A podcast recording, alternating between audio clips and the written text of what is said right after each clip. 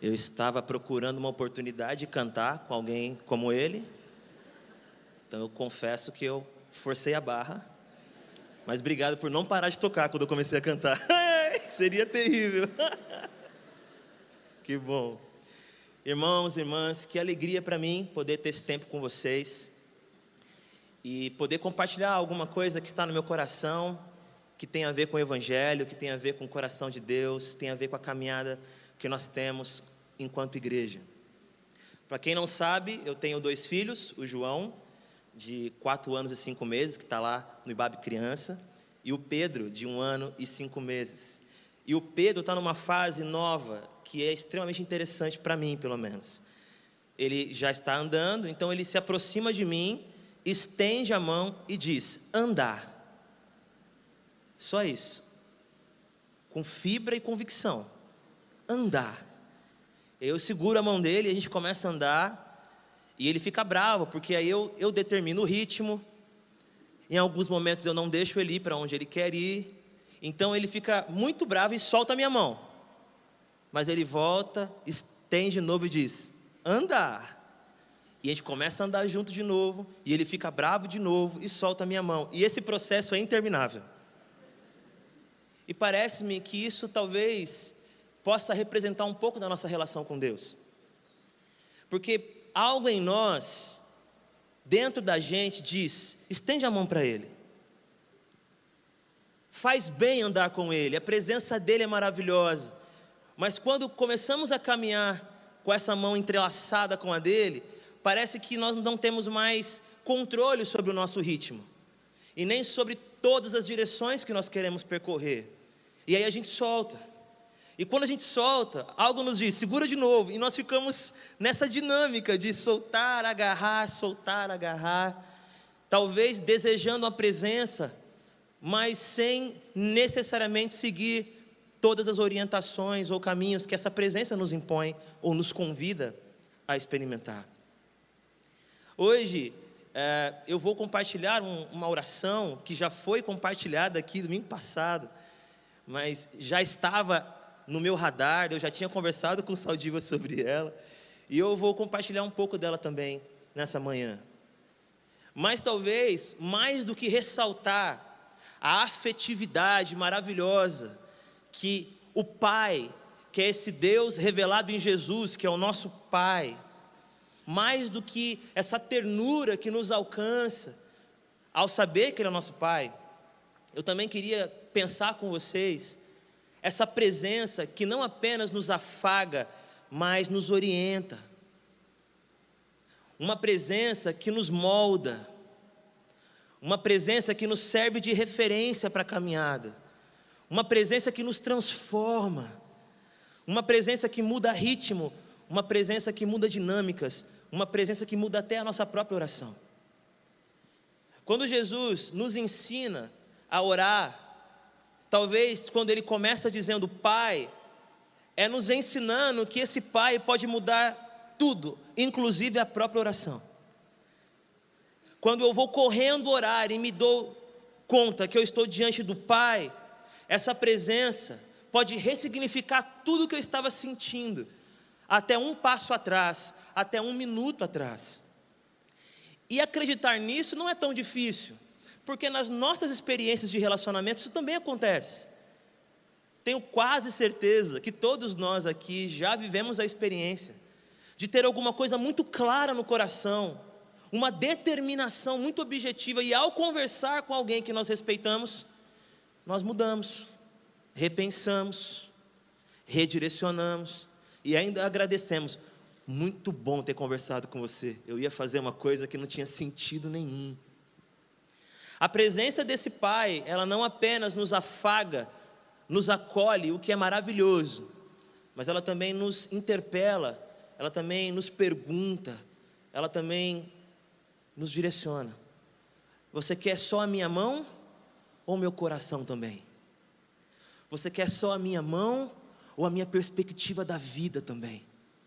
Você quer só a minha mão ou os meus sonhos, os meus desejos, as pulsações do meu coração? Você quer só a minha mão ou você quer descobrir o que a minha mão pode fazer dentro de você?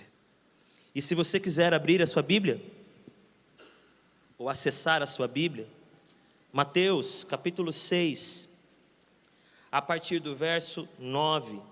Mateus 6, 9. A maioria conhece de cor, e eu lerei, e vocês podem recitar aí na alma com tantas memórias afetivas ao pronunciar essas palavras.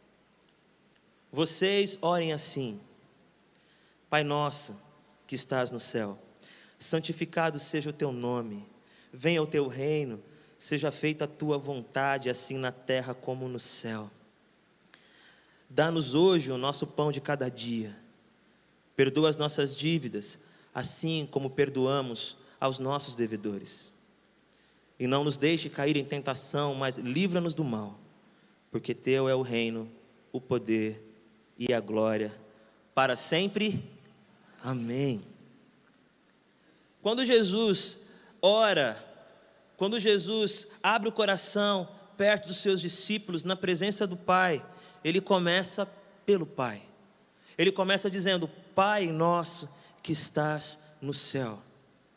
E se você lembra dos eventos recentes que Jesus experimentou, isso ganha um, uma força, uma importância ainda maior, porque no deserto, na tentação, aquilo que ele mais ouviu das provocações infernais do inimigo foi: Deus é seu pai mesmo? Se você é filho de Deus, ou de outra forma posso dizer, Deus é seu pai mesmo? E na sequência, o inimigo das nossas almas, ele parece que dá um critério, é um critério dele, para que a gente identifique se de fato a nossa relação com Deus é de paternidade, é de filiação. Então ele diz assim: Você é mesmo filho de Deus, Ele é o seu pai. Você disse de boca cheia, Ele é seu pai. Então, transforma as pedras em pães, porque você está com fome. É como se o critério fosse o seguinte: se você é filho de Deus, se Ele é seu pai, você não pode de forma alguma dizer não para os seus apetites, você não pode de forma alguma não ter o direito de experimentar o que você deseja agora.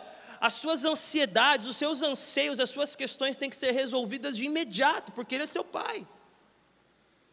E a resposta de Jesus é maravilhosa: é, Ele é meu pai, mas Ele não é esse tipo de pai aí, não. Ele é um pai que tem uma palavra tão viva, tem uma palavra tão poderosa, tão amorosa, que essa palavra se torna vida no coração daqueles que a recebem. Não só de pão vive o homem, mas dessa palavra que procede da boca do meu pai, do meu pai. É, eu tenho um pai, mas não é esse tipo de pai que você está falando. E você não vai me confundir. Não, beleza então. Você acha que você de fato tem um Deus que é seu pai? Então vem cá, se joga aqui de cima, porque os anjos virão e impedirão que você caia. Se você é filho dele, é impossível ele deixar você se esborrachar no chão. Mais uma vez, ele está dando um critério para que nós identifiquemos se de fato oramos a um pai. Porque se ele é meu pai, eu posso fazer o que eu quiser que no final ele resolve. Ele é meu pai. Eu posso andar por qualquer estrada, seja perigosa ou não, eu posso me arriscar em qualquer situação, eu posso viver de qualquer jeito, porque no final os anjos resolvem, os exércitos são enviados para me proteger, porque afinal Ele é o meu Pai, é o critério do inferno. E Jesus mais uma vez responde: Ele é meu Pai, mas não é esse Pai aí não. Ele é um Pai que não se deixa tentar ele é um pai que é amor, ele é um pai que é afeto, mas ele é um pai que também inspira reverência. Ele é um pai que quando eu olho para ele, eu tenho o desejo de imitá-lo. Eu não quero viver me arriscando, igual você disse agora. Eu não quero me jogar de nenhum pináculo do templo. Isso não passa no meu coração agora. O que eu quero é que quando eu disser, Pai, nós estejamos no mesmo caminho, no mesmo ritmo, no mesmo passo. É verdade, Ele é meu pai, mas não esse pai que você está dizendo. Não esse pai irresponsável. Não esse pai que me mima. É um pai que tem um propósito para a minha vida. É um pai que tem um caminho traçado, que nós vamos viver em comunhão. É um outro pai, não é esse pai. E o nosso inimigo insiste porque ele é incansável. Se você se ajoelhar, eu vou te dar tudo o que você quer. Todos esses reinos. Dessa vez ele não pergunta se você é filho de Deus, ou melhor, não afirma, não questiona, não toca nesse assunto diretamente. Mas mais uma vez, parece que ele dá um critério. Orar a um pai é ter tudo o que eu quero, é me ajoelhar para mover o céu a meu favor. É com apenas alguns passos resolver todas as questões que estão ao meu redor. É ter todos os poderes e acessar todos os lugares que eu quiser. E mais uma vez, o nosso Senhor Jesus nos dá uma outra maneira de pensar sobre o Pai. O meu Pai inspira adoração. Quando eu me ajoelho diante dele, não é para que ele me dê todos os reinos do mundo. Quando eu me ajoelho, é para que ele me use, para que ele se revele em mim. Eu me ajoelho para servi-lo e não para extorquí-lo, porque o meu pai não é esse pai que você está descrevendo. Então, quando Jesus, em Mateus 6,9, inicia diante dos seus discípulos essa oração e das pessoas que estão ao seu redor, e ele fala: Pai, esse pai, que como Saldiba disse aqui, o pastor Ed e tantos outros, Aba. E é muito especial porque Aba não é nem uma palavra do idioma hebraico, é do aramaico. O que torna a coisa ainda mais interessante. Por que, que o povo de Deus começou a falar aramaico no seu cotidiano, no seu dia a dia? De onde veio isso, Adriano? Foi quando eles foram exilados. Foi lá na Babilônia e no seu contato com outras nações que eles foram desenvolvendo uma outra maneira de se comunicar, não mais o hebraico, mas assimilando um outro idioma. Ou seja, falar em aramaico tinha um significado histórico muito importante para o povo. Quantas vezes no exílio eles não gritaram pai em aramaico?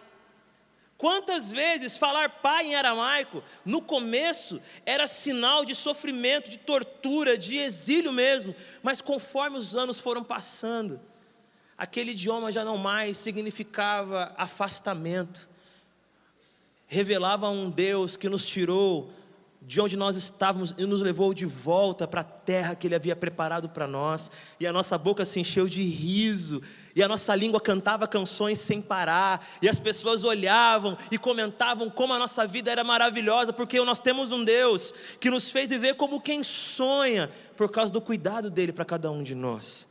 Pai, Abba, em aramaico, aquele que nos tirou do exílio, aquele que não, não deixou a nossa identidade se perder no meio daqueles que eram contra nós, ou aqueles que tentaram nos tragar, ou aqueles que não reconheciam o que Deus tinha para nós como povo, como nação. Ou seja, Pai, Pai é muito diferente do que aquilo que o inimigo está propondo que é Pai, não são os critérios dele. Aba é a gente se lembrar que esse Pai nos tirou do exílio e ressignificou até a nossa forma de lidar com as circunstâncias que estavam diante de nós. Pai, Abba. E quando Jesus termina a oração ali, curta, como Saldiba disse, simples. Penso eu, e agora imagino eu, tá gente? Que os discípulos talvez ficassem assim com algumas dúvidas, do tipo: Senhor, muito legal a oração, mas qual é o horário certo para orar? Porque nós, judeus, oramos em certos horários durante o dia. Qual é o horário para orar? Não, o Pai é em qualquer horário. Tá bom, Senhor, mas eu tenho uma outra pergunta. é, qual é o lugar certo para a gente orar? Nós temos que orar em direção a, a, algum lugar específico? Nós temos que entrar em algum lugar? Não, o Pai está em qualquer lugar. E qual é a frequência? O Pai está em todo o tempo. Mas eu posso chamá-lo de Pai, olha como eu estou me vestindo. Eu posso chamá-lo de Pai, eu não, eu, eu não tenho nada que se pareça com um Deus, porque a minha vida é tão simples é uma vida tão miserável em, algumas, em, em alguns aspectos. E aí, nesse momento, eu gostaria que a gente pensasse o que está acontecendo aqui. Quando Jesus diz Pai, o que Ele está também nos ensinando é que podemos chamar Deus de Pai, porque Jesus abriu o caminho. É como se alguém o questionasse: olha para mim, como eu posso chamá-lo de pai desse jeito? E Jesus respondesse: Não, não, olha para mim. Você pode chamá-lo de pai por causa dos meus méritos, diz Jesus. Você pode chamá-lo de pai por causa da minha vida perfeita. Você pode chamá-lo de pai porque eu vim abrir esse caminho exatamente para que eu, você e todos aqueles que entenderem o que eu estou propondo enquanto reino de Deus, de que Ele é pai. Ele é Pai. Primeiro relato bíblico de Jesus falando algo é quando ele tinha 12 anos no templo. E ele, momentos depois, e Claudinho, eu acho isso incrível, porque Jesus devia ser um cara muito legal. Por quê? Porque ele não ficava só ali com o papai e com a mamãe. Não é legal isso? O texto fala que primeiro eles procuraram entre os companheiros de viagem. Então eu já imaginei Jesus trocando ideia, dando risada, conversando com os companheiros de viagem, sem necessariamente estar ali com o pai e com a mãe, porque ele sabia se relacionar, ele sabia experimentar a comunhão, e depois procuraram entre os parentes. Ou seja, Jesus sempre está com alguém, ele gosta de estar com pessoas, mas eles não encontram Jesus. E eles voltam a Jerusalém e ele está no templo naquela famosa passagem, ouvindo e questionando os doutores da lei, as pessoas admiradas com as coisas que ele dizia. E quando Maria e José chegam, eles estão aflitos e perguntam: por que você fez isso com a gente? Nós estamos preocupados com você. E ele, ué, vocês não sabiam que eu estava aqui? Na casa do meu pai. Essa é a primeira vez em que a Bíblia registra Jesus falando algo e é chamando Deus de Pai. A última vez em que a Bíblia relata Jesus falando algo, antes da ressurreição, é ele na cruz. Mais uma vez chamando Deus de Pai, nas tuas mãos entrego o meu espírito. Ainda aqui no Sermão da Montanha, quando ele fala de oração, capítulo 5, ele diz que nós não devíamos orar como os hipócritas que gostam de ficar em pé nas sinagogas, nas, nas esquinas, para serem vistos. Por quê? Porque na verdade a oração é entender que o Pai já te vê em secreto. E depois ele continua dizendo que orar também não é fazer como aqueles pagãos que ficam repetindo, repetindo de maneira vã palavras que eles consideram mágicas para tentar fazer com que um, uma divindade os escute. Ele diz: Não, o Pai já sabe o que vocês precisam, mesmo antes de vocês pedirem. Por exemplo, o pai já sabe que eu preciso de um tecladista aqui tocando comigo, ele sabe. E ele vai revelar o coração do irmão. Ele já está falando com ele, eu sabia. Tomem cuidado comigo, irmãos. Está tudo combinado entre a gente. E a minha pergunta para ir para o final é a seguinte: se o Pai já nos vê, e se o Pai já sabe tudo o que a gente precisa, para que orar? Se orar é a tentativa de que Deus nos encontre no meio da multidão ou que nos alcance no meio do mar turbulento, se orar é se tornar visível para Deus, para que orar?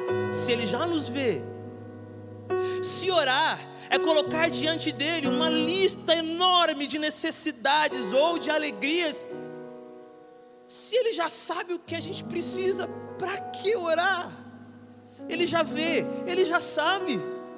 Ele é pai. Aba. E aí perguntaram isso para alguém muito mais inteligente do que eu. E disseram: se Deus já sabe tudo o que a gente precisa, para que orar? E essa, essa pessoa respondeu: É, Ele sabe do que você mais precisa, e o que você mais precisa é orar. Ele quer que você ore, porque essa é a maior necessidade do seu coração. Porque orar não é receber uma, uma fórmula infalível para destravar os caminhos. Orar é cair na direção do Pai e perceber a Sua presença amorosa, a Sua segurança. É desfrutar da confiança de que Ele está de fato interessado na nossa vida. Orar é estar com Ele. É por isso que você tem que orar. Porque por mais que ele te veja, por mais que você saiba quando você, ou melhor, por mais que ele saiba as suas necessidades, quando você ora, você vive a sua maior necessidade. Porque a nossa maior necessidade é o Senhor. É o Pai. No meio dessa sua situação de enfermidade, a sua maior necessidade é o Pai nessa adversidade financeira, a sua maior necessidade é o Pai. Nessa devastação emocional, a sua maior necessidade é o Pai. Pai e sempre será o Pai. Mas Senhor Jesus, é Pai o quê? Não, fala sou Pai. Não precisa falar Pai amoroso, nessa oração pelo menos. Pai bondoso, é só Pai. Porque quando você fala pai, eu não quero que você tente pegar um exemplo da terra para projetar sobre ele. Ah, o pai é o, o meu pai é parecido com Não! A partir de agora, você vai entender o que é pai olhando para ele. Mas como que eu vou olhar para ele? Olhem para mim. Porque eu vim revelar o pai para vocês vocês têm dúvida do que o pai sente em relação aos órfãos? Me veja com eles e vocês verão o pai. Vocês têm dúvida como ele trata uma viúva? Olhem para mim conversando com elas e vocês verão o pai. Há alguma dúvida de como ele trata alguém que não tem pão, não tem o que comer? Olhem para mim. Como ele trata os diferentes, como ele eu vim revelar o pai para vocês. Olhem para mim.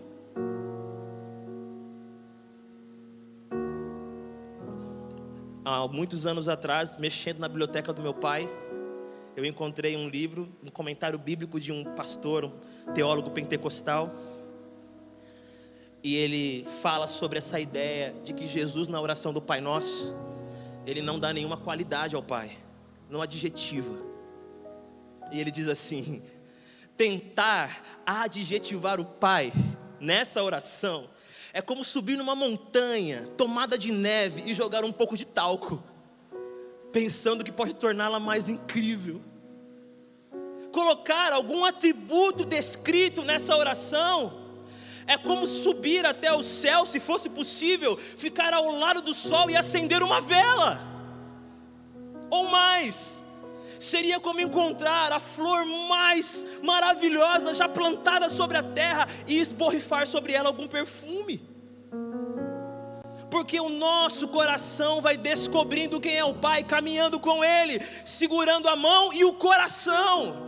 E aí sim, nós vamos dando atributos para Ele. O Pai que é consolador, porque naquele dia Ele me consolou. O Pai que é amor, porque Ele me acolheu e lançou fora o medo. O Pai que é esperança, porque eu estava recuando e Ele me fez seguir em frente. O Pai que é cura, porque minha alma estava amargurada e Ele jogou sobre mim a sua luz curadora. O Pai que é nosso, é nosso.